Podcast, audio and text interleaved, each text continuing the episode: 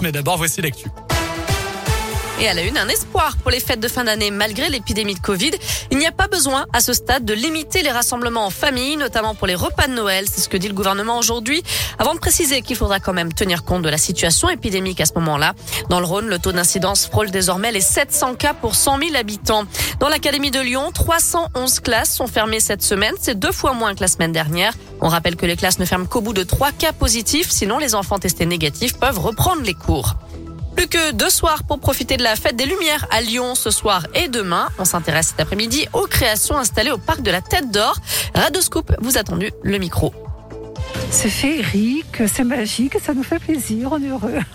Franchement magnifique. Les projections sur les arbres et sur l'eau, c'est. Moi, j'ai vu les arbres d'une autre manière.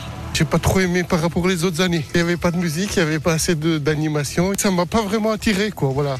J'attendais plus que ça une belle projection au loin dans la végétation avec des animaux, des arbres, des spirales, des choses comme ça. Ce qui est décevant, c'est le manque d'animation. Euh, la balade avec les quelques lumières qu'il y a est plutôt agréable, mais ça manque un petit peu de, de, de wow. C'est pas mal d'être euh, dans la végétation, dans la nature. Ça fait un parcours euh, plutôt sympa.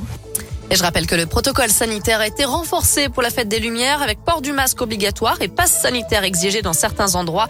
Interdiction de boire ou manger sur la voie publique entre 18h et 2h du matin.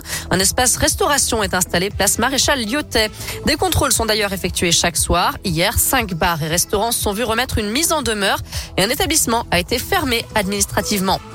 On revote ce week-end à Givors. Les habitants sont appelés aux urnes pour le second tour de l'élection municipale. Ils devront choisir entre la liste menée par Mohamed Boudjelaba, le maire sortant, celle de sa rivale Christiane Charnet ou encore celle de Fabrice Riva, arrivé en troisième position à l'issue du premier tour.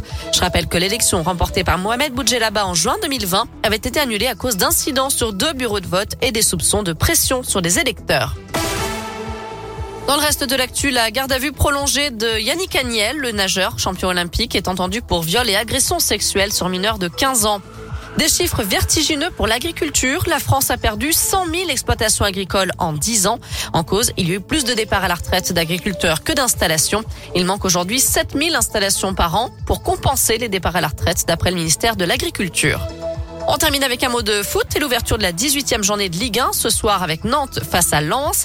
Saint-Etienne se déplace à Reims demain et puis l'OL joue à Lille dimanche à 13h. Ce sera sans Lucas Paqueta suspendu. Deneyer, Diomandé et Jeffrey Adelaide sont blessés. Et puis Karl euh, Toko et Cambi pardon, est incertain. Il ne s'est d'ailleurs pas entraîné ce matin. Noémie, direction radioscoop.com avec la question du jour. La fête des Lumières 2021 est-elle réussie? Eh bien, vous répondez oui à 57%.